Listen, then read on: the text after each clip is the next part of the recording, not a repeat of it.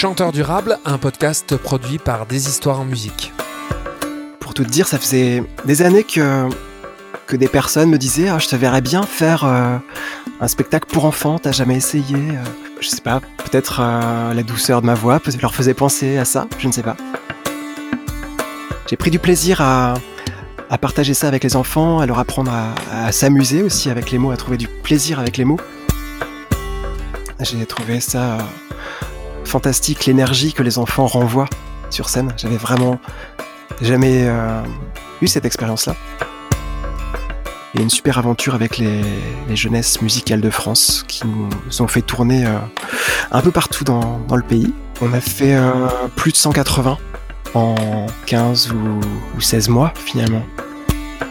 Après, il faut savoir que voilà, Victor et le ukulélé, c'est aussi un spectacle familial. Voilà, il y a une lecture également pour les adultes de ce spectacle. Je pense qu'on peut venir, on peut l'apprécier aussi bien en, étant adulte qu'enfant. Je crois qu'on a fait vendre pas mal de ukulélé d'ailleurs. Vouloir garder ce rêve d'enfant qui est de vivre de la musique. Je suis content euh, qu'à 40 ans passés, euh, je continue de vivre ce rêve en fait, de le faire vivre et de me donner les moyens bah, pour être heureux tout simplement, parce que c'est ça le but. Il y a trois ans, alors que j'arpentais les jardins des particuliers pour livrer la chanson à domicile, un couple d'amis s'étant fraîchement lancé dans la permaculture me dit T'es un chanteur durable. Je suis Théophile Hardy, co-créateur de la compagnie Des Histoires en musique. Concerts de proximité, scènes partagées, rencontres vivantes, production en circuit court. Avec Chanteur Durable, je vous propose de rencontrer les pionniers d'un nouveau territoire en chanson. Si ce podcast vous fait du bien, faites du bien au podcast, abonnez-vous ou mettez plein d'étoiles, parlez-en autour de vous de vive voix ou par les réseaux et venez découvrir notre catalogue de spectacles et notre boutique d'objets sur deshistoiresenmusique.com, des productions artisanales, livrées en circuit court et à vivre en famille. Bonjour, bonjour, nous voilà réunis pour le 13e épisode de Chanteur durable, mon chouette prétexte pour prendre le temps de causer avec des gens passionnants. Et là, je vous propose un moment de douceur, de sa voix, son nom, ses compositions, ses visuels, sa connexion à l'enfance. Il y a une vibration chez cet homme-là qui a le don de m'apaiser et ça, c'est vraiment très précieux dans le monde dans lequel on vit, frénétique, cynique. Candide, bonjour. Salut Théo. Est-ce que tu peux nous dire en quelques mots qui tu es? Eh bien, en quelques mots, je suis donc Candide, euh, alias Nicolas Drio. Je suis auteur, compositeur, interprète. Je fais également des ateliers d'écriture. Je vis dans le Puy-de-Dôme, à côté de Clermont-Ferrand, dans un petit village qui s'appelle Saya. Et j'ai, je, qu'est-ce que j'ai dit? J'ai 43 ans, je l'ai dit ça déjà? Non. non? Ok. Ben voilà, en fait, en quelques mots, qui je suis. Eh bien, écoute, c'est l'idée de ce podcast, c'est aussi qu'on, c'est surtout d'ailleurs qu'on fasse connaissance. Et puis, ce que je te propose, c'est que les auditeurs fassent connaissance avec toi, comme on a fait un peu connaissance ensemble au travers de notre parcours, qui a pas mal de points communs et en même temps, bah, des choses qui sont différentes. Et c'est ce qui m'intéresse. Euh, moi, je t'ai d'abord connu par ton nom, justement, par ton nom Candide. Euh, C'était il y a plus de dix ans. J'étais à Issingeau et des amis euh, de longue date m'ont dit Est-ce que tu connais Candide? Euh, Ça a l'air super chouette ce qu'il fait. Et euh, donc le premier euh, contact que j'ai avec toi, c'était par ton nom que j'ai trouvé euh, tout de suite percutant, ouais, universel, facile à retenir, évocateur. Comment t'as choisi ce nom? J'ai choisi ce nom en fait quand j'étais quand je vivais en Angleterre. Et je commençais à écrire des chansons et je cherchais un nom de scène. Et je voulais quelque chose qui voilà qui ressemble à, à ce que j'étais, ce que je suis encore, j'espère. euh, je voulais quelque chose qui, euh, qui soit facile à retenir et qui puisse euh, vouloir dire quelque chose en, en français aussi bien qu'en anglais, d'ailleurs, même si le sens en anglais est légèrement différent. Mais c'est plus ce sens-là justement qui m'intéressait, le sens anglais du mot candide, candide en anglais, veut dire franc, sincère, qui ne cache rien. Voilà, donc c'était la volonté de quelque chose de direct dans, dans ma façon d'être sur scène et dans mes textes. Et puis il y a bien sûr aussi le côté euh, de le côté Voltaire du mot Candide avec euh, la quête existentielle du personnage. Euh, voilà, voilà d'où ça vient. D'accord, c'est intéressant, ouais, parce que j'y reviendrai par la suite euh, au travers de nos différentes rencontres à ce côté franc et sincère et sensible. Il y a, il y a, je te, je te, on y reviendra tout à l'heure. Ok. Euh, euh, ensuite, on s'est, on s'est, euh, on s'est croisé euh, Sur un tremplin. Dans... Je Exactement, hein. c'est ça. Oui, il y a c'est 10 ans c'est Ouais, c'était quelques quelques temps après en fait. Donc moi entre temps j'avais fait connaissance avec toi au travers euh, à distance par tes euh, productions musicales. Mais la première fois que je t'ai vu sur scène, bah, c'était à Paris, loin de notre région Auvergne-Rhône-Alpes. Et là j'avais découvert euh, la cohérence de ton œuvre. Je, je sais pas si tu te rappelles, moi ce qui m'avait, je t'avais je t'avais dit en fait c'est ton nom, ta voix, tes chansons, tes visuels c'était traversé par euh, pour moi par une, justesse digne euh, des artistes euh, expérimentés comme je voyais par exemple pour M tu vois à l'époque je me rappelle j'étais fan de qui de nous deux tu sais la pochette qui était magnifique euh, la cohérence globale si tu veux. Et ça pour moi ça, ça paraissait digne d'artistes expérimentés ou très entourés. Est-ce que à l'époque tu, tu étais entouré? Est-ce que euh, Très mal. que- Très ah, voilà, Très alors, peu, ou- dis-moi disons quasiment pas en fait. Euh, bien sûr, il y, a eu, il y a eu des partenaires au début, euh, des partenaires qui m'ont bien aidé au, au tout démarrage de, de l'aventure Candide. Euh, mais finalement, non, non, en fait, je, suis et j'ai toujours été finalement autoproduit et euh, auto euh, promotionné, auto auto distribué, auto tout finalement quasiment, comme euh, comme la plupart euh, des artistes. Euh, Voilà, donc en fait moi j'avais euh, j'avais travaillé avec des graphistes pour euh, pour créer quand même un univers visuel que je trouvais très Mm. important, qui était en phase avec euh, avec ce personnage que je voulais créer en fait, euh, qui qui était une sorte de un peu de personnage un peu lunaire, un peu petit prince euh, Mm. pop.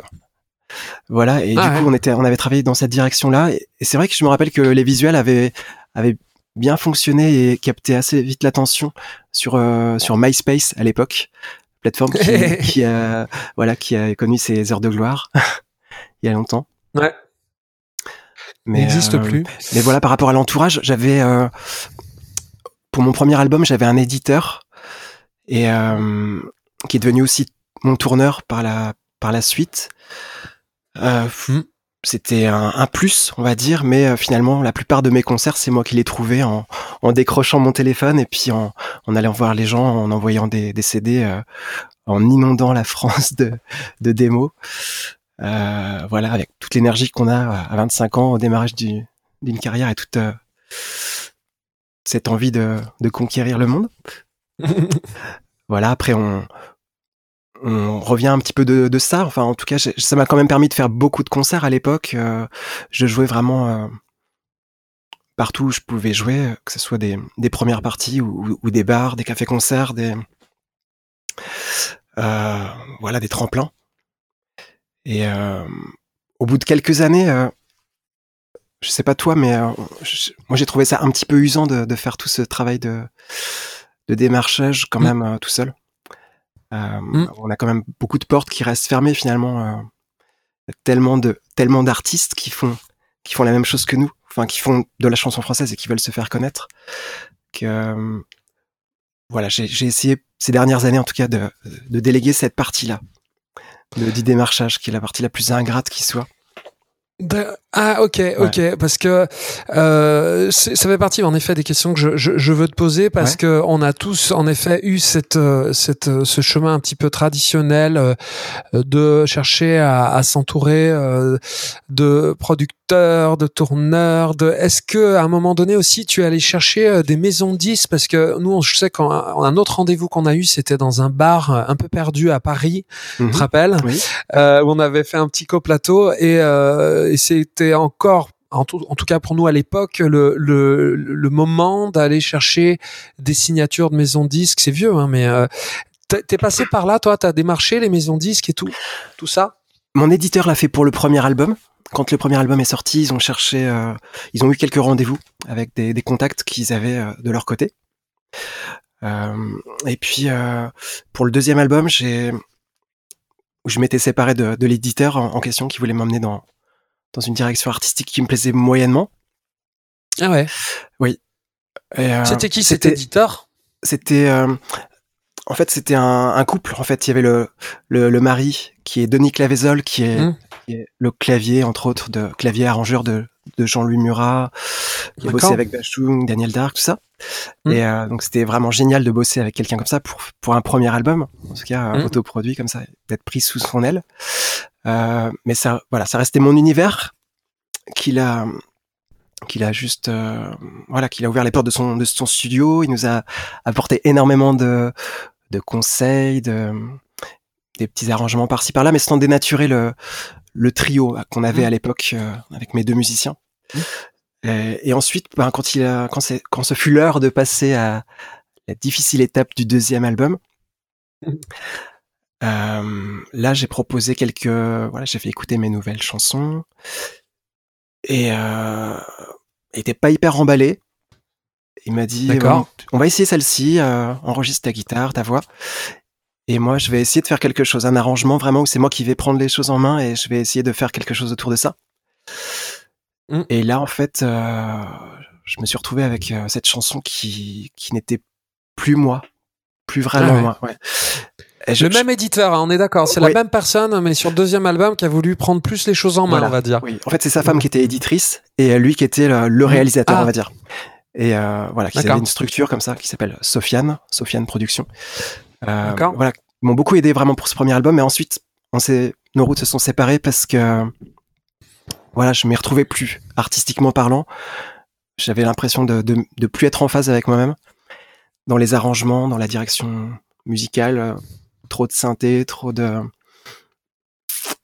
voilà, c'était plus moi. Donc ça a été un petit peu dur après d'être lâché, enfin voilà, de cette séparation. Euh, bah, je me suis retrouvé vraiment tout seul là pour le coup.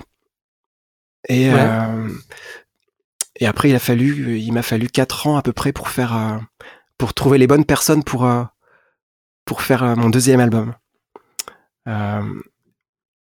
voilà, c'était très important pour moi de garder quand même une liberté artistique, même si ça me mettait un peu des freins. J'étais conscient que ma carrière allait pas forcément euh, décoller aussi, enfin aussi facilement, je sais pas, mais en tout cas, ça allait être plus dur sans eux qu'avec eux, mais au moins c'était euh, ce que je voulais faire.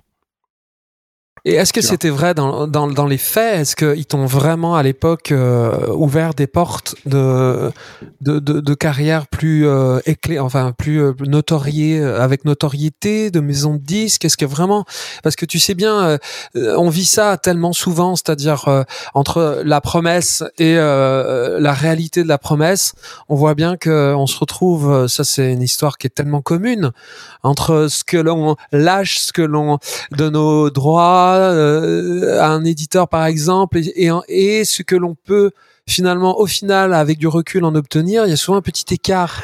Est-ce que est-ce qu'à l'époque il y avait vraiment un renoncement d'après toi avec du recul? Est-ce que tu as renoncé à quelque chose qui t'aurait amené à une, plus large audience ou euh, ou non? Bah ça, avec du recul. on le, on le saura jamais en fait.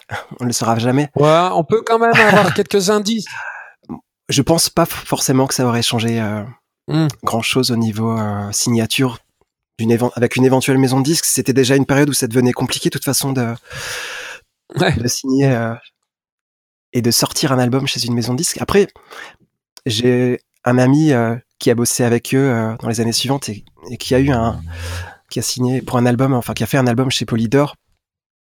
Et voilà, ils ont eu un rôle effectivement dans cette signature qui finalement a été un, un beat total puisque la maison disque n'a pas du tout euh, suivi par ensuite voilà le, mm. disque est sorti il a été lâché dans la nature ok il a mais il a pas vraiment vécu en fait euh, je pense que j'en ai vendu au moins autant que lui euh, en autoprod que que voilà que lui avec sa maison de disque sa major c'est quand même un bon un bon indice de réponse à ma question quand même. ouais on sait jamais, bien sûr. Mais c'est quand même un parce que c'est des histoires comme ça dans notre milieu artistique, on en entend beaucoup. Et euh, il y a même il y, a même des, des, histoires qui vont un petit peu même plus loin où on entend parfois euh, que des artistes ayant signé n'ont pas du tout, enfin n'ont pas pu finalement vraiment bénéficier d'une promotion sur leur album et même ont été empêchés de la faire par eux-mêmes. Exactement. Et après de tourner, de galèrent pendant des années pour récupérer leur leurs chansons, leurs droits. Mm. Donc euh, moi dans l'histoire, j'ai effectivement lâché les droits d'édition du premier album. Quand même. Quand même. Et ça, faut savoir que c'est à vie. Mm. C'est-à-dire que si je joue les chansons du premier album, ben j'ai une partie des droits d'auteur qui va encore à, à mon éditeur de l'époque. 50%, hein, c'est ça? Euh, Je crois que c'est ça, ouais. Ouais. ouais c'est pas les mêmes pourcentages sur les droits de reproduction mécanique, donc c'est-à-dire sur les sur les disques que sur la, la scène. D'accord. Mais ouais, c'est de cet ordre-là. Ça c'est intéressant euh, pour tous ceux qui nous écoutent. C'est très important hein, de, de, de savoir euh, à quoi on s'engage. On euh, c'est le genre de choses qu'il ne faut pas signer à l'aveugle et encore plus avec des gens qui ont un nom dans le métier. Parce que c'est souvent comme ça quand on signe à l'aveugle, en fait. Tu dis, bah, c'est une pointure, on va pas euh, aller regarder dans le détail le contrat. Mais euh, c'est un contrat, c'est un contrat. Et quand il est signé, il est signé. Euh, donc, c'est quand on signe un contrat à la banque, chez l'éditeur, il faut regarder ce qu'il y a dedans. voilà, faut bien réfléchir à, tous les tenants et, aboutissants. Moi, ceci dit, je regrette pas non plus complètement. oui, bien sûr. Parce que ça m'a quand même. Bah voilà, je venais de nulle part en fait, j'étais vraiment au tout démarrage de ma carrière et c'était quand même une super expérience de bosser avec euh, avec Denis Clavezel quand même et euh, par tout ce qui m'a apporté euh, musicalement et puis même dans les discussions en dehors du studio par rapport à la profession, aux maisons de disques, à l'entourage, enfin à son vécu lui avec Murat, etc. Donc c'était c'était super riche. J'ai appris beaucoup. Et puis aussi, ça m'a permis quand même de me faire connaître dans, la, dans ma région au départ. Hmm. Voilà, ce qui était pas mal pour démarrer. Voilà. Mais ensuite, non, voilà, mais complètement. C'est c'est pas noir ou blanc en fait. C'est-à-dire que euh, il faut être conscient euh, de ce que l'on signe, il faut être conscient de ce que l'on a on aurait espéré que l'on n'a pas eu, mais aussi de ce que l'on a eu.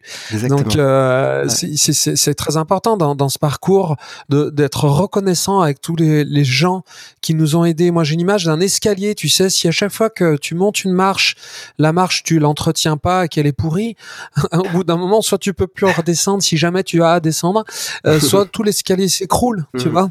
Donc c'est très très important d'avoir conscience de toutes les personnes qui t'ont fait euh, évoluer et si possible de leur et, et, dans la majorité des cas tout faire pour être euh, euh, en effet euh, dans, dans le retour de l'échange, tu vois, d'être aussi généreux que ceux qui t'ont qui ont été généreux avec toi. Moi, je, je... et c'est pas toujours facile mm. parce que c'est pas toujours facile de rendre l'appareil en fait. mais c'est vrai que c'est c'est voilà les éditeurs, tous les partenaires, il faut c'est extrêmement intéressant, mais il faut bien bien lire ce que l'on signe. C'est ça que je je dis à tous ceux qui nous écoutent. Exactement. Et ensuite, euh, ouais, t'écoute juste pour finir là-dessus, euh, bah du coup pour mon deuxième album, une fois qu'il est mmh. enregistré, donc c'était en 2009, euh, avec euh, avec les musiciens d'Aldebert. Là, je me suis dit ouais, j'ai un, un, chouette objet et je vais essayer moi-même de trouver une maison de mmh. disques parce que quand même, c'est vrai qu'à l'époque j'avais euh, j'avais, je pense, envie de de, de, travailler avec une maison de disques et de, de passer un cran en fait dans la dans ma notoriété, en tout cas dans voilà, d'avoir une visibilité un peu plus grande que, que ce que me permettait l'autoprod dans, dans ma région, etc. Et, euh, et là, j'ai passé six mois euh, à me prendre des, des portes dans, dans la figure, à me prendre des vents euh, au téléphone, etc. Et ça a été, ouais, pas très marrant comme période. Et finalement, j'ai sorti mon disque moi-même tout seul. du coup, c'était un petit peu subi cette, c'est un, un peu un, un échec de pas prouver à ce moment-là de, de partenaires euh, discographiques, de, partenaires euh, comme un label, une maison de disques. Et depuis, par contre, je suis ravi de, j'ai changé vraiment euh, mon fusil d'épaule et je vis ça comme plus comme un choix maintenant assumé de faire les choses mm. par moi-même et d'avoir cette liberté qui est vraiment mm. précieuse au final de pouvoir faire un, un disque comme je l'entends déjà, artistiquement parlant, et puis euh, sans pression de temps, euh, etc. Mmh. Je fais ça quand, quand c'est prêt. Et comme je suis quelqu'un mmh. d'assez lent, en fait, dans l'écriture, bah, c'est bien. C'est, ça me correspond de pouvoir travailler à mon rythme, tu vois.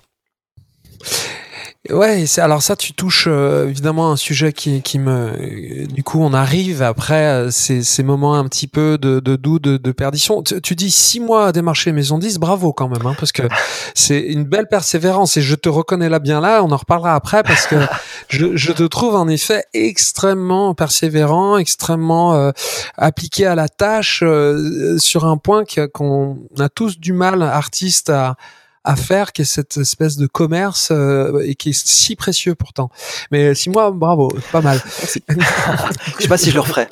En fait. Oui, oui. Maintenant que tu sais ce que ce que c'est.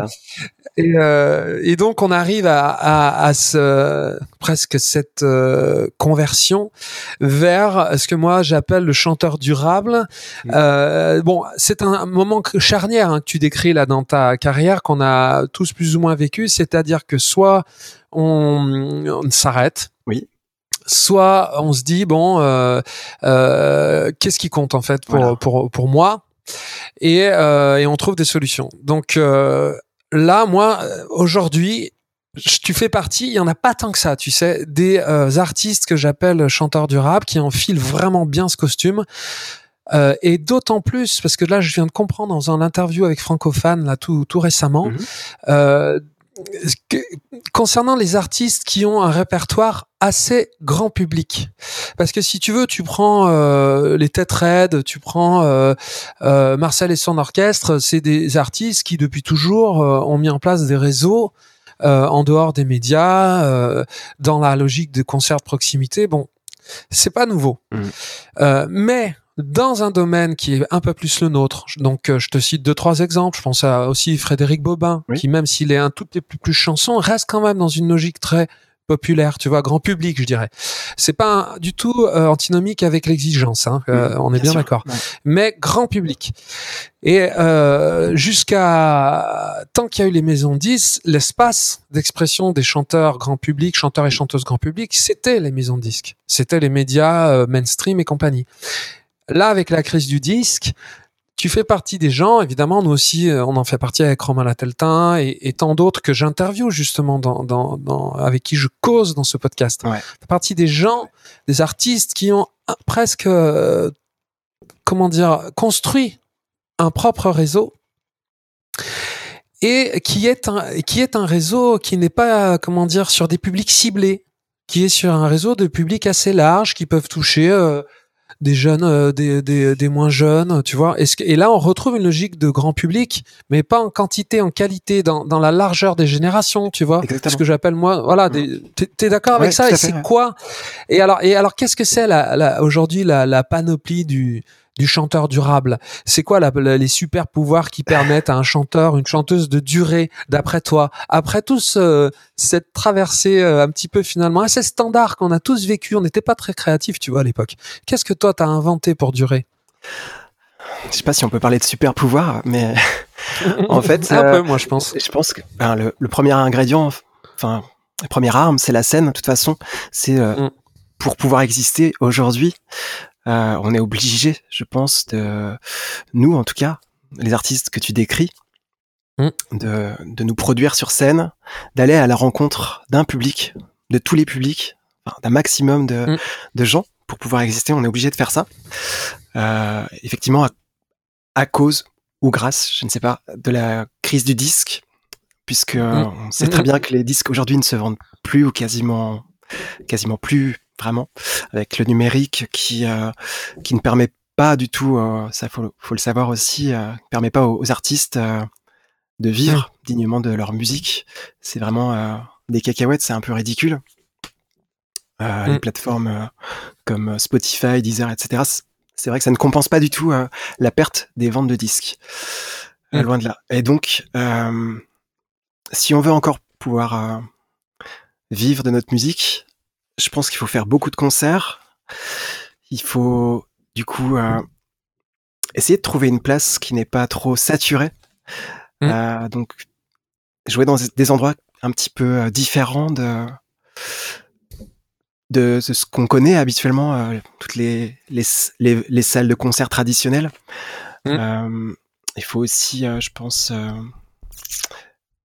avoir plusieurs cordes à son arc, Hmm. pas forcément avoir un seul projet comme euh, Mm. comme j'ai pu avoir moi pendant pendant finalement pas mal d'années et euh, Mm.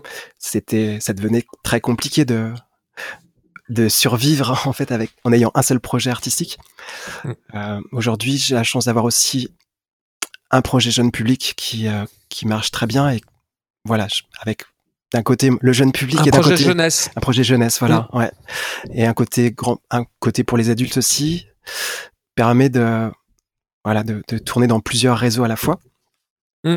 On y reviendra tout à l'heure au projet évidemment euh, jeunesse parce que il y a beaucoup à dire là-dessus. Je t'écoute sur puis, le reste. Et puis le reste, à moi aussi, ce qui, ce qui m'aide beaucoup pour pouvoir exister, c'est les, les, actions culturelles, c'est-à-dire mmh. les ateliers, les ateliers, soit les ateliers d'écriture, soit les ateliers euh, participatif, avoir à hmm. monter des, des chorales d'enfants pour, euh, pour créer des spectacles, souvent en milieu scolaire d'ailleurs.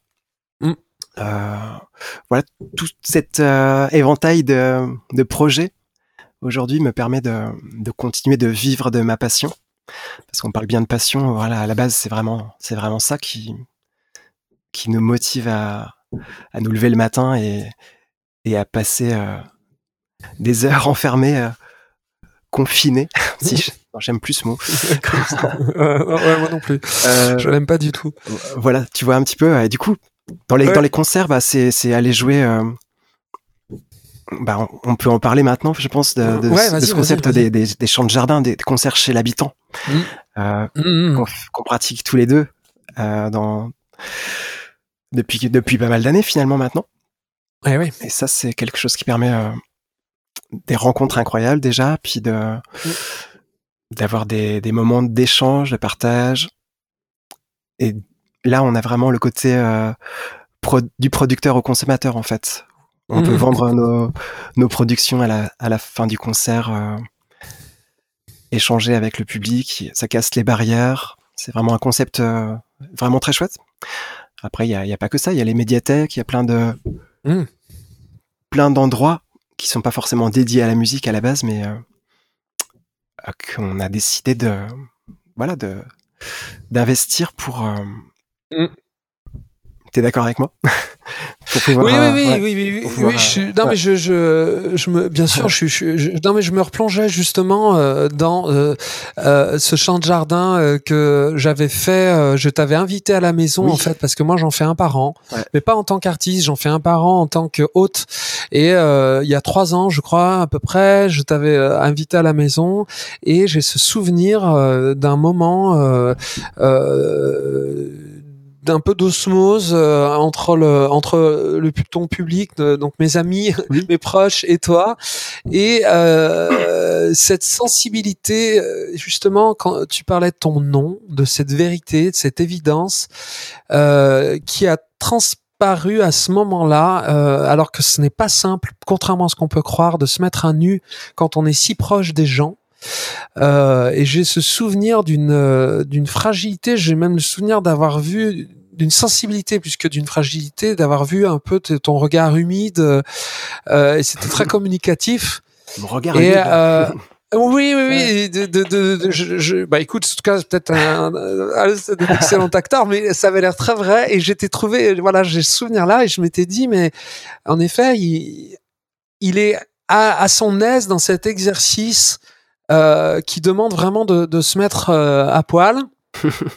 et euh, là, et c'est là, tu sais, moi j'ai des petits déclics comme ça dans mes chanteurs, chanteuses que je croise, en disant tiens, là, je sais que c'est un chanteur durable ou une chanteuse durable. Ouais, c'est des petits moments charnières comme ça où je, je, je, je, je vois dans l'œil de l'artiste euh, que c'est la passion et que euh, et que du coup, quels que soient les vents et marées, si tu veux, ça ira euh, d'une manière ou d'une autre jusqu'au bout, quoi. Tu vois. Hmm. Tu te rappelles de ça un peu? Ah bah oui, je me rappelle très bien. Je, je, je garde euh, un souvenir euh, vraiment très très très chouette. Je me rappelle juste que c'était avait été un petit ça avait été un petit peu difficile au début parce que on, s'était couché très tard euh, la veille. On avait ah on avait joué dans un café concert pas très loin à, oui. à Crémieux, je crois. Et, euh, Exactement, à, 20 minutes de chez moi. On jouait le matin chez toi, euh, assez tôt, enfin je sais pas, bref, on avait la nuit avait été assez courte, mais après le mm. concert, une fois qu'on était qu'on était dedans, c'était euh, c'était formidable. Moi, je, vraiment, j'avais pris mon pied. J'adore euh, jouer dans ce contexte-là, en fait, avec euh, un public pas forcément très grand en termes de, mm. de nombre de personnes, devant 30 personnes, 40 personnes parfois. Mais il se passe vraiment des choses euh, qui se passe pas forcément euh, dans une salle de concert où on voit pas pas vraiment les gens. Et là, on voit vraiment chaque regard. Et euh, voilà, il y a vraiment une émotion qui est facilement, euh, plus facilement transmissible. Mm. Et on ressent vraiment le public. Et Mm. c'est vraiment, je- ça me manque vraiment que ça. J'ai vraiment hâte de pouvoir reprendre euh, Mm. les concerts comme ça chez les, chez les gens, entre autres.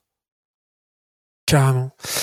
Et tu sais qu'il y a des, euh, tu sais qu'il y a certains artistes qui détestent ça. Et c'est euh, comme quoi, c'est vraiment une question de, de pure sensibilité. Moi, j'ai des artistes euh, indirectement qui m'ont renvoyé que c'était pour eux la fin du métier, la fin du rêve, la fin de. Ah bon? Donc, ça montre bien que c'est pas une évidence. Ah oui, oui. Ça, ça montre bien que c'est pas du tout une évidence et que revê- revêtir le, le costume du du chanteur durable dans tout ce qu'il a de diversité. Hein. Je dis pas que ça passe que par les concerts à domicile. Hein. Non, sûr. au contraire. Au contraire, chacun sa voix et c'est ça qui est beau là d'ailleurs dans cette approche.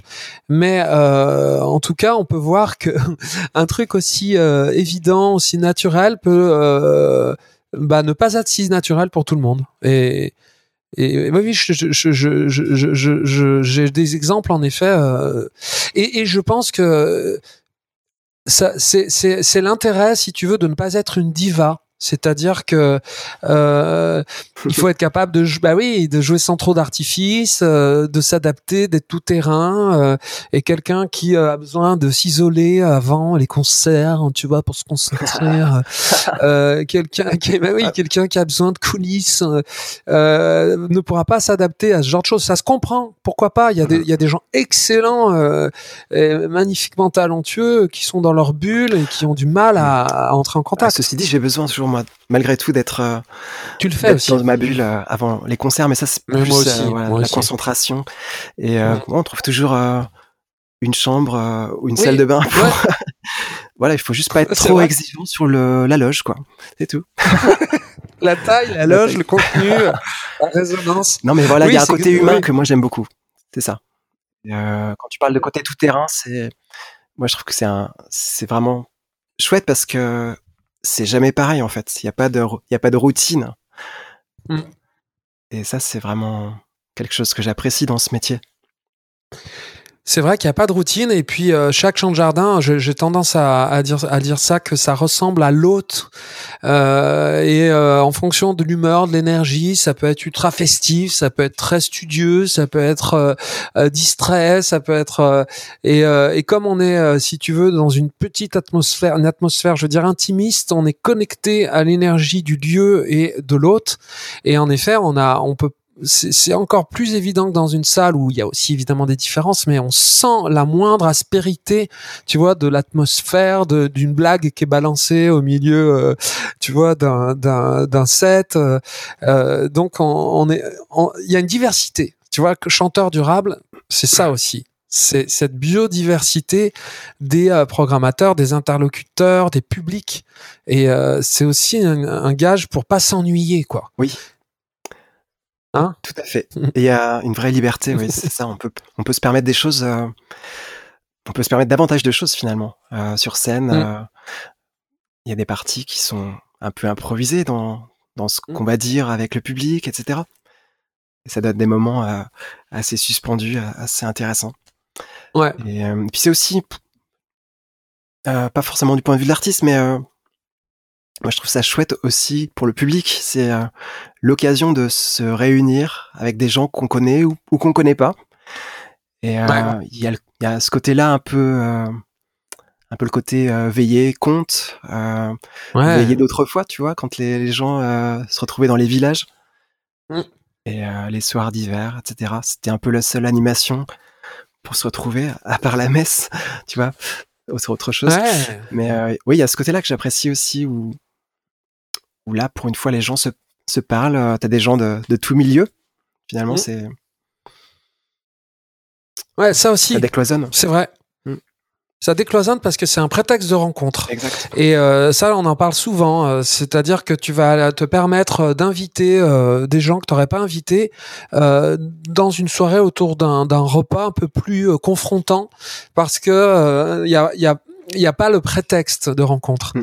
Et euh, mais et, d'ailleurs, c'est très important. Je le dis au passage, c'est un. Il faut que le prétexte de, de, rencontre soit l'artiste ou euh, parce que ça ne marche pas quand c'est un anniversaire. On le, on le redit parce qu'on le redit euh, souvent que ce n'est pas une animation. Ça ne marche pas évidemment quand on fait une crémaillère, un anniversaire ou quoi que ce soit, parce que là, bah, les gens ne sont pas venus pour ça, ne sont pas venus pour ce prétexte, et du coup, euh, on sait qu'on ne vendra pas de disques, on n'aura pas du tout la même écoute. Voilà, une question d'écoute, tout à fait. Oui, voilà. on est, Alors c'est possible, mais on demande un cachet si tu veux. On devient un produit plus commercial, quoi. Voilà. Et là, ça devient effectivement plus une animation.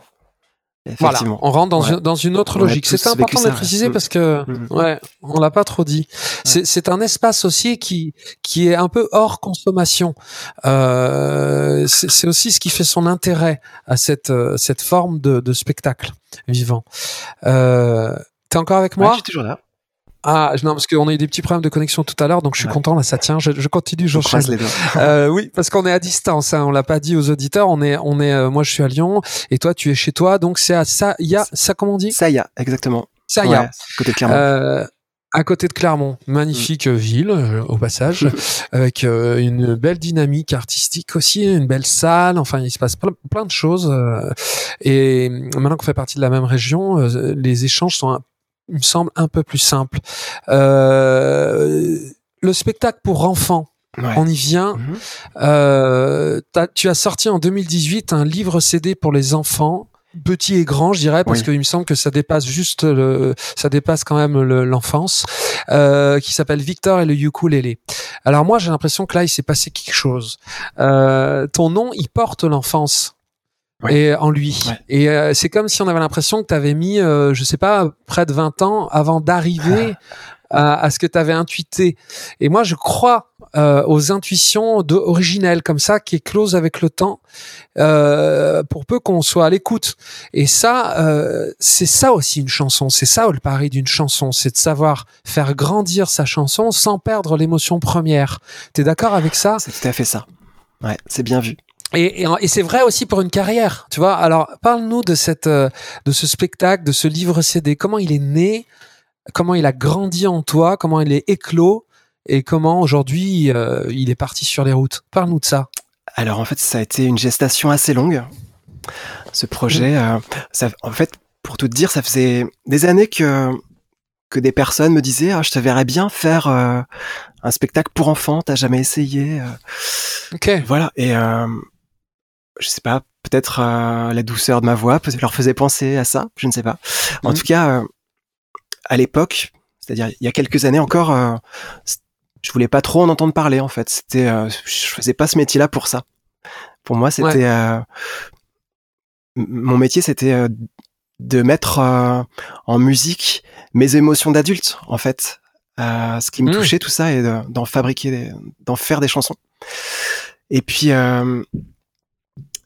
et puis ça a fait son, chemin dans ma tête. Et euh, en parallèle de, mes concerts, de mes, concerts pour adultes, du coup pour les grands, euh, je menais de, depuis, euh, ouais maintenant ça fait presque une dizaine, d'années je dirais, des ateliers d'écriture en milieu scolaire essentiellement. Et d'abord par le biais d'une association où j'étais venu en, en, renfort et où j'ai beaucoup appris. Et je me suis rendu compte que ça me plaisait beaucoup de travailler avec les jeunes, avec les enfants. Mmh. Euh, de leur faire partager notre passion, euh, de la musique, des mots. Euh, voilà, la mmh. langue française, c'est vraiment, je trouve génial pour. ouais, c'est très ludique en fait, et il y a plein de, choses à faire et pour s'amuser. s'amuser, voilà.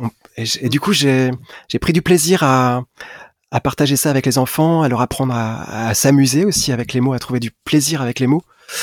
Euh, et à force de, de, de, faire des chansons avec des enfants, dans ce cadre euh, d'atelier, eh ben, j'ai eu envie naturellement, petit à petit, de faire euh, des chansons pour les enfants, cette fois. D'où euh, mm. d'où ce projet, Victor et ukulélé, euh, qui me trottait dans la tête depuis voilà quelques temps. Et puis il y a eu un il y a eu un appel à projet qui qui était en fait le, le déclencheur. Attends, je te coupe. Oui. Qu'est-ce qui te tenait, euh, qui te trottait en tête? C'était le titre ou le concept? T'avais déjà le titre depuis longtemps? C'était quoi? Non, j'avais pas encore, euh, ni le titre, ni, ni les chansons finalement, mais l'idée de faire un, un spectacle pour enfants. D'accord. juste l'idée qui commençait vraiment à me trotter dans la tête. D'accord. À, force, voilà, de, de côtoyer les enfants dans, dans ces ateliers. Mmh, mmh. Et euh, jusqu'au jour où il y a eu cet, cet appel à projet euh, lancé par les JM France, qui sont les jeunesses mmh. musicales de France, euh, qui est en fait une association nationale qui fait des tournées, qui crée des spectacles, qui fait des tournées exclusivement pour euh, pour les scolaires dans, dans toute la France. Et euh, moi, j'avais j'avais été voir un, spectacle quand j'étais quand j'étais au lycée d'ailleurs par ce biais-là. Et d'accord. Voilà, quand j'ai vu passer cet appel à projet, je me suis dit tiens, ben ça serait peut-être le moment de de m'y mettre sérieusement à ce à ce projet jeune public, à ce projet de spectacle pour enfants. Et euh, voilà, d'avoir le fait d'avoir une échéance, euh, hmm. je me suis mis un coup de pied aux fesses et euh, je me suis mis à je me suis mis à l'écriture et et j'ai hum, écrit trois chansons. Il y en a une des trois d'ailleurs qui était qui était issue d'un de ces ateliers d'écriture. J'ai juste changé les ah, paroles. Et, euh, et voilà, petit à petit. C'est laquelle? Bah, C'est la première de l'album qui s'appelle Pas facile. Ah oui, mm. Donc dans la dans l'album de Victor, c'est pas facile tous les jours d'être Victor. Et mm, mm. voilà, dans la chanson originale, c'était pas facile d'être, je, je, sais plus quoi, c'était c'était autre des paroles différentes en fait, mais la même musique. D'accord. Donc je me suis servi de cette chanson. Tu as recyclé. J'ai recyclé. c'est bien, c'est durable. c'est tout à fait durable. On est encore dans le thème, tu vois. et, et voilà, petit à petit, euh, j'ai imaginé un début d'histoire avec ce personnage euh, Victor et euh, que je suis pas allé chercher très loin à vrai dire puisque Victor est mon deuxième prénom et ah oui et que Victor ait un problème de taille. c'est bon ça. Voilà, donc du, haut de mes 1m62, j'ai imaginé cette, euh, ce conte avec ce petit Victor qui, a, qui a des déboires à l'école. Mmh. Et euh, voilà, de fil en aiguille, quand j'ai eu la trame de l'histoire, les chansons sont venues finalement assez, rapidement. Euh, et voilà, et maintenant, au final, c'est un conte musical, donc ça alterne des mmh. passages comptés et des chansons. Une dizaine de chansons. Et, mmh. euh, le succès du, de, l'aventure euh, m'a vraiment, euh, vraiment fait plaisir parce que voilà, c'est quand même un projet qui d'envergure qui a mis pas mal de temps à. Bah, c'était un an et demi de, travail uniquement sur ça. En mmh. parallèle pour le livre disque et la création du spectacle et une mmh. super aventure avec les, les jeunesses musicales de France qui nous ont fait tourner euh, un peu partout dans, dans le pays. Euh, Combien de dates en tout vous avez fait? C'est énorme. On a hein. fait vous avez... Euh, plus de 180 en, wow. en je sais pas moi, en, en 15 ou, ou 16 mois finalement. Donc ça, mmh. ça, a beaucoup beaucoup enchaîné ouais, au, niveau des dates. C'était vraiment vraiment très chouette et, et là, j'ai eu vraiment une révélation avec ce public. J'ai hmm. trouvé ça euh, fantastique, l'énergie que les enfants renvoient sur scène. Hmm. J'avais vraiment jamais euh, eu cette expérience-là. C'était quelque chose de vraiment nouveau et je savais pas du tout si ça allait euh, me plaire. Je m'en doutais un petit peu, mais à ce point-là, je, je m'y attendais pas vraiment. C'est un public vraiment spontané qui triche pas. Et justement, on en revient hmm. à, l'honnêteté. Voilà, c'est un public qui a pas plus, il a pas plus honnête en fait. Et Mm. C'est vraiment beaucoup, beaucoup de plaisir, de bonheur de, de jouer ce spectacle à chaque fois. Et euh, c'était prévu dès le départ qu'il y ait autant de dates ou c'est le succès euh, des dates qui a appelé euh, les dates? Bah non, on savait pas du tout si on aurait 15 dates dans l'année ou, ou, soit, ou 50 ou, ou 100. En fait, on, on, pouvait pas trop prédire ça. On savait que c'était plus facile d'avoir une tournée importante si on était une petite formule scénique, si on avait une petite formule scénique. En l'occurrence, on est deux sur scène. Eh Je suis avec euh, Franck Arbaretaz, qui est donc un multi-instrumentiste. Mais voilà, on n'est que deux, on n'a pas de une bête. Je, je, fais une parenthèse sur cet homme-là parce que je l'ai croisé encore une fois dans un, dans, dans un tremplin à Montbrison. Euh, il était dans une autre formation et euh, il m'avait mais scotché quoi. Je trouve ce mec excellentissime. Je, je, je, si vous pouvez le suivre également, euh, redis, redis son nom parce que je, je, malheureusement je le maîtrise pas très bien. Franck Arbaretaz. Voilà, qui voilà. De, de, préparer un, un album solo. Ah ouais. Voilà. Et qui, effectivement, je confirme qu'il est un, un, super musicien, super chanteur, super compositeur, super arrangeur. Ah ouais, Bref, euh, ouais, il est très précis. Et il a jamais, il a jamais euh, sorti d'album, si. à titre personnel. Si, si, il a ah, sorti un album. Bah, on parlait de maison de disque en début des, de, de, ce podcast, ah du post podcast. Et euh, mm. Voilà, il a sorti un album en 2003 ou 2004 euh, chez Virgin. Et euh, enfin, chez en licence chez un label avec Virgin, mais voilà, le label a, en question a, a mis la clé sous la porte, genre quelques semaines après la sortie du disque.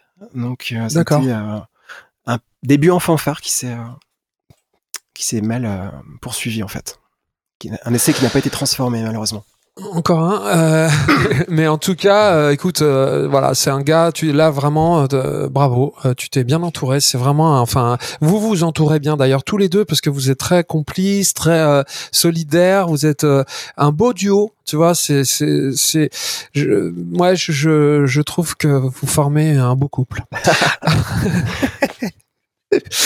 et, euh, et donc, euh, cette aventure JMF, elle continue là? Vous en êtes où? Ben, en fait, elle s'est arrêtée euh, un peu brutalement, comme pour beaucoup de monde. Hein. Euh, elle s'est arrêtée en mars. On avait encore euh, au moins 30 concerts de prévus avec eux. donc, ça a été un peu frustrant, mais en même temps, mm. la chance d'avoir malgré tout fait 180 concerts avec eux et d'avoir eu un, un, chouette accueil partout et, et en fait quand on est pris dans dans ce réseau-là des, des JM mm. France, ben c'est pour deux ans. Mm. Donc euh, voilà, pour nous le contrat est terminé. En fait, il y a juste quelques reports qui auront lieu au printemps. D'accord. Si tout va bien, je croise les doigts. Mm. Je Moi aussi. bois. Je croise tout. Moi aussi, je te le dois. voilà, mais là, du coup, euh, le spectacle, euh, bah, il va, j'espère, continuer de vivre dans d'autres, dans d'autres réseaux c'est ça ma question. Mm. C'est, c'est, c'est, euh, tu, parce que j'ai vu, euh, mais tu as déjà plein de dates. C'était que les dates GMF, j'ai l'impression, parce qu'on s'était parlé il y a quelques mois. Tu te posais la question justement d'enchaîner sur d'autres réseaux, mais ça me paraît être une évidence que que que que, que tu peux euh, inonder euh, la France de ce spectacle qui a du sens. Et je reviendrai juste après sur le sens qu'il a pour moi, entre autres. Mais tu arrives à enchaîner déjà? Bon, je sais que le contexte est compliqué, mais tu arrives à enchaîner sur d'autres réseaux? Oui, ben en fait, euh, je crois qu'il y a eu une certaine visibilité grâce à, cette tournée. Bien sûr. Et euh, il y a aussi eu le, un coup de cœur euh, Charles Cros pour le livre disque, ah oui, qui, tout à fait. Qui, voilà, qui a apporté, je pense, aussi un peu de visibilité. Euh, il y a eu le festival d'Avignon, euh, pas, pas l'été ah d'avant, mais celui d'avant encore, euh, où on a eu pas mal de, de, contacts intéressants. On a passé une semaine à jouer tous les jours et c'était c'était vraiment une expérience aussi euh, assez dingue. Et euh, voilà, tout mmh. ça fait que on a eu des retombées euh, et des, des, dates qui sont voilà qui sont tombées d'elles-mêmes en fait sur bah, mmh. sur sur cette année actuelle. Sans, sans, doute beaucoup vont être à nouveau annulés et reportés. Enfin, au moins, au moins reportés, j'espère. Mais voilà, en tout cas, ça mais ça va faire parce que comment vous êtes atterri à comment vous avez atterri à Avignon? C'est par le biais des, des, JM France là aussi. Euh, ils, ah d'accord. Un partenariat avec une salle là-bas. Et euh, on, avec quoi pardon? Il y avait il y avait un partenariat avec une salle euh, d'Avignon. Et, euh, et, avec la SACEM également. Hmm. Et donc il y avait trois artistes, trois compagnies, euh, si tu hmm. veux, qui qui qui avaient qui étaient programmées. Voilà, on avait la chance de faire partie de, de ces trois là. Ça c'est bien parce que du coup c'est euh, dans le package, euh, il t'ouvre en plus euh, une porte vers d'autres réseaux. C'est intéressant quand même. C'est un foyer de, c'est un ah nid de programmateurs en fait. Mmh. tout le monde, enfin voilà, tout le monde va là-bas ou presque. C'est vraiment un endroit où il y a beaucoup de passages. Et nous, en plus, on avait la chance de, mmh. de, jouer dans de bonnes conditions, contrairement à. Ouais, ça c'est très important. Ouais, beaucoup de compagnies euh, doivent louer la salle, doivent euh, se débrouiller pour être hébergés, etc. Mm. Là, tout était pris en, charge quasiment, donc euh, c'était assez royal. Hein. Ah, ça c'est bien. Et d'après toi, est-ce que tu auras la possibilité de faire le pont entre euh, ce spectacle jeunesse, jeune public, et euh, ton spectacle. Est-ce que tu as trouvé un angle pour que ces réseaux se parlent, se communiquent entre eux sur ton spectacle, on va dire adulte, ou est-ce que tu envisages ton spectacle adulte comme un spectacle tout public? Tu vois ce que je veux dire, qui pourrait englober les enfants, ce qui était déjà un peu ton cas. Comment tu comment t'envisages ce pont entre euh, ces deux réseaux? Pour l'instant, j'aurais un petit peu de mal à te répondre. C'est un petit peu tôt encore. Euh, c'est trop tôt. Parce que pour l'instant, je suis dans l'écriture justement. Euh, mm. Je suis vraiment dans le processus d'écriture d'un d'un nouvel album pour euh, pour les grands. Et euh, j'ai encore du mal, du mal à voir euh, dans quelle direction artistique ça va aller. Mais j'aimerais en tout cas voilà qu'il y ait des, des peut-être des, des, parallèles, hein, des ponts entre entre les deux, pouvoir jouer peut-être euh, euh, le matin ou l'après-midi euh, le spectacle pour les enfants et le soir le spectacle pour les pour les grands. Après, il faut savoir que voilà, Victor et le c'est aussi un spectacle familial. Bien sûr. Et donc, voilà, il y a une lecture également pour les adultes de ce spectacle. Je pense qu'on peut venir, bien sûr. on peut l'apprécier aussi bien en, étant adulte qu'enfant. Oui, bien sûr. c'est, euh, donc voilà, déjà il y, a, évidence. y a déjà des ponts euh, entre les générations là qui, se, qui sont là. Oui, oui. Alors nous, on y tient tellement, tu sais, euh, c'est, ce qu'on disait un petit peu dans ce côté grand public, les spectacles à vivre en famille. C'est, c'est, c'est, c'est, de, à notre époque, c'est compliqué de réunir les familles, surtout avec euh, nos, nos, offres de réseau internet euh, hyper segmentées, où tout le monde euh, regarde, écoute à la demande et à au goût. et, et, donc, quand tu arrives, si tu arrives à proposer un spectacle familial, nous c'est tout le challenge. Tu, sais, tu nous as super stimulé nous aussi avec Romain dans notre compagnie des histoires en musique. On est en train de sortir Lou Papa oui, que j'ai. Et voilà, et on, et on a cherché vraiment en discutant avec toi aussi à, réfléchir à ce que il peut y avoir puisse y avoir plusieurs lectures, degrés de lecture pour que les enfants y trouvent leur compte, les, les parents y trouvent leur compte et que du coup ils viennent ensemble au spectacle.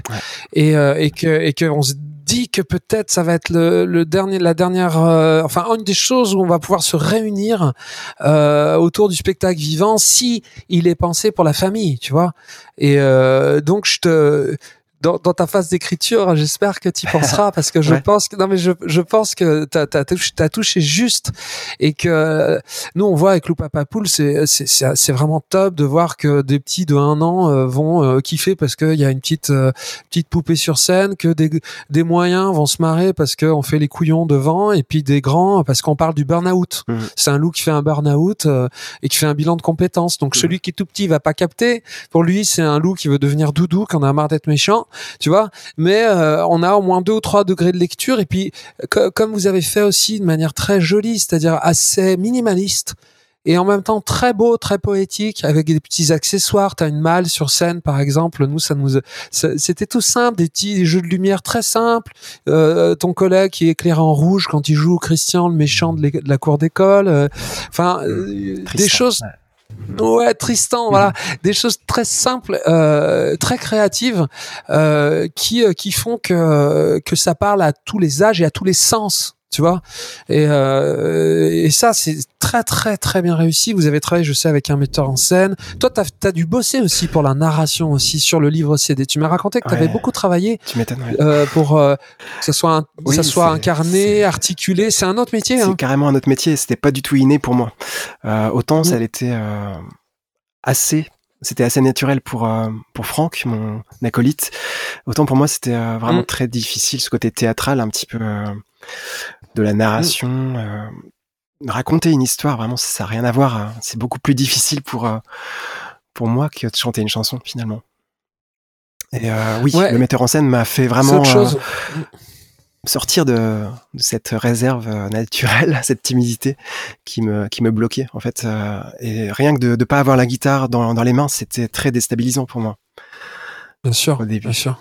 Donc, J'ai euh, vécu ça aussi. C'est, c'est, mais c'est après. Est-ce que t'as pas ressenti Moi, j'ai ressenti cette phase au début où ça m'a beaucoup gêné, et après, j'ai, j'ai senti une liberté euh, grisante. Est-ce que t'es passé par cette phase de de de de de, de finalement euh, ce bouclier est à la fois protégeant et en même temps un peu encombrant. euh, quand t'arrives à t'en libérer, t'en prends conscience? T'as pris, Oui. t'as eu cette phase un ouais, peu? ça a été progressif. Ouais. Il, a, il a fallu un peu de temps, c'est sûr. euh, mais à force de, de jouer le spectacle, je me suis vraiment libéré, euh, Hmm.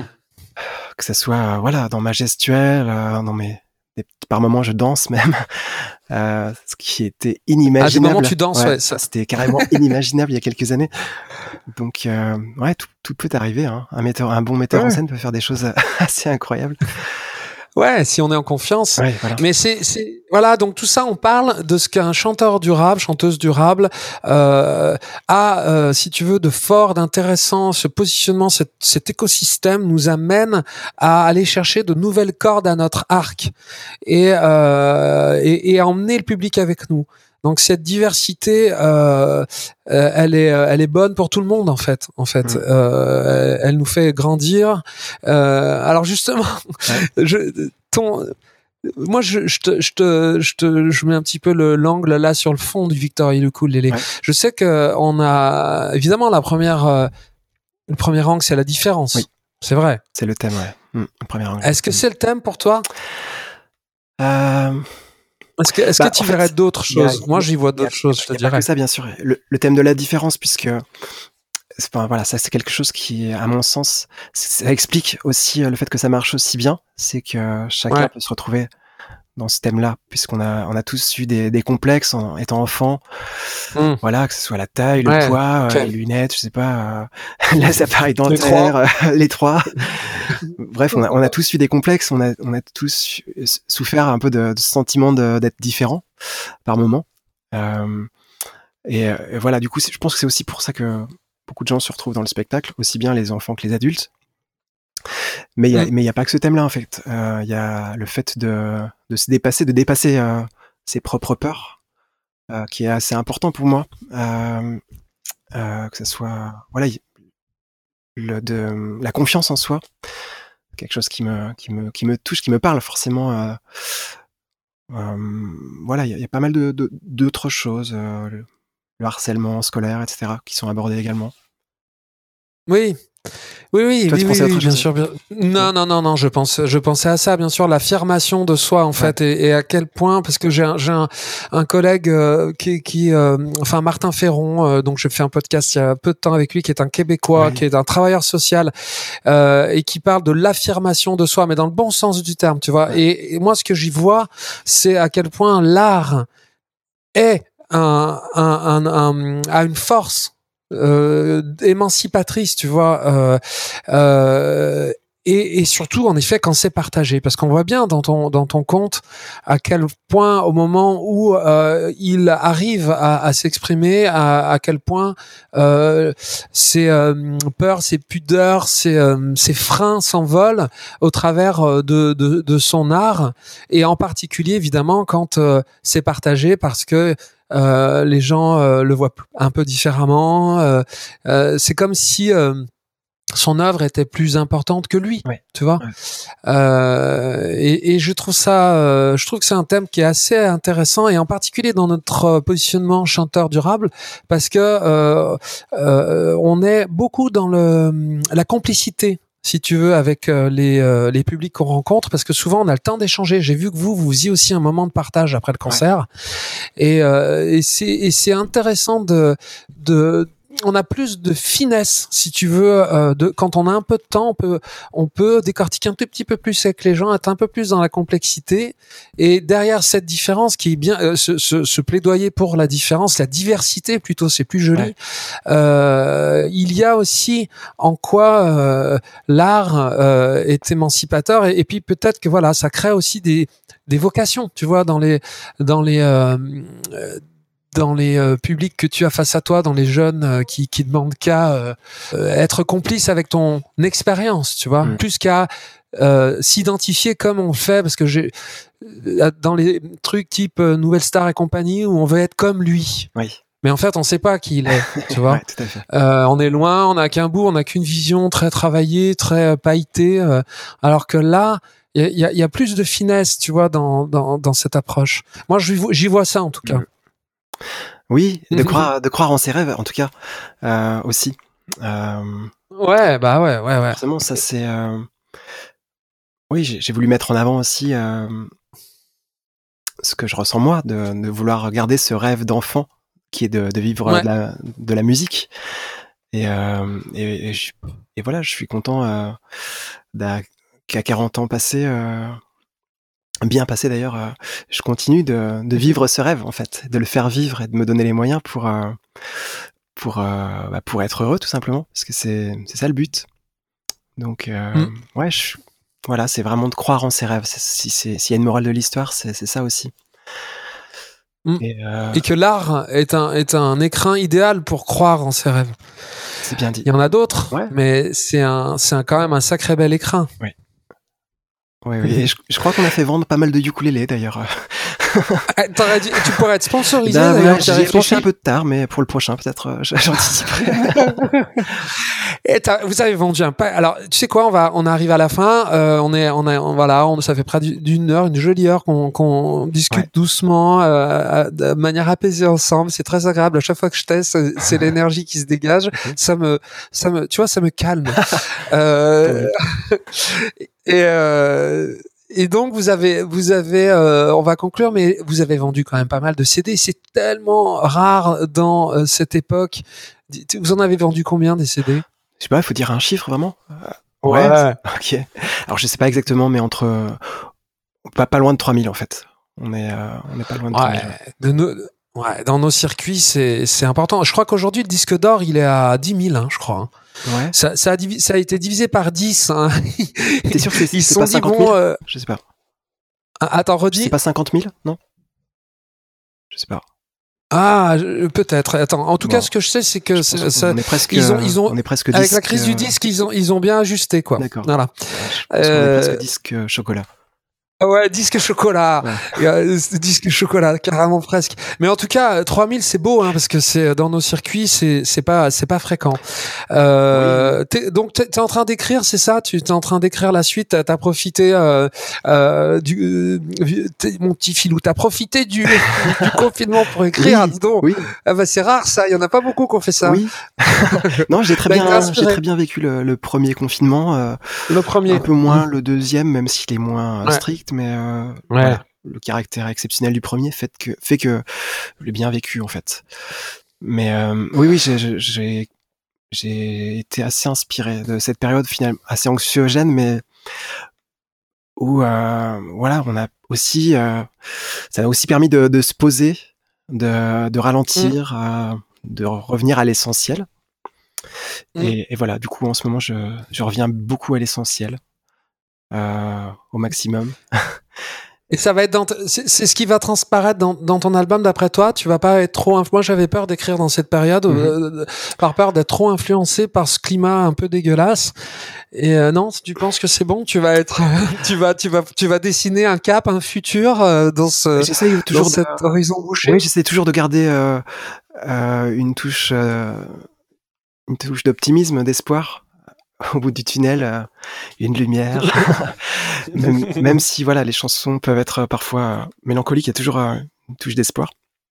Donc j'espère que voilà, j'ai envie que ce soit un album qui soit pas déprimant, mais qui soit plutôt euh, qui aide, euh, qui aide à vivre, qui aide, enfin qui fasse du bien. Voilà, je, je sais pas si, si je vais réussir, mais voilà, c'est ça le but et la direction. C'est ton cap. Ouais, c'est mon cap. À Eh ben, c'est un beau cap. Ouais. Ouais, eh ben écoute, je te remercie, euh, Candide, euh, d'avoir pris ce temps à mes côtés. T'as le mot de la fin, je t'écoute. euh, Euh, juste, euh, je suis impressionné que tu aies réussi à me faire parler pendant une heure. Euh, voilà, étant pas un grand bavard, euh, voilà, je, je- je tiens à le souligner, je te félicite. je sais pas si c'est un mot très euh, très euh, judicieux, très important, très euh, qui apporte beaucoup. Euh, voilà, je tiens à féliciter cet exploit. Et puis voilà, je te souhaite à toi aussi bah, beaucoup de durabilité. Bravo pour euh, pour cette initiative, cette super idée de podcast de chanteur durable. Et puis voilà, on croise les doigts pour que pour qu'on puisse continuer de faire notre métier, d'aller rencontrer le public. Voilà ce que je dirais. C'était Chanteur durable. Si ce podcast vous fait du bien, faites du bien au podcast, abonnez-vous ou mettez plein d'étoiles, parlez-en autour de vous, de vive voix ou par les réseaux, et venez découvrir notre catalogue de spectacles et notre boutique d'objets sur deshistoiresenmusique.com, des productions artisanales, livrées en circuit court et à vivre en famille.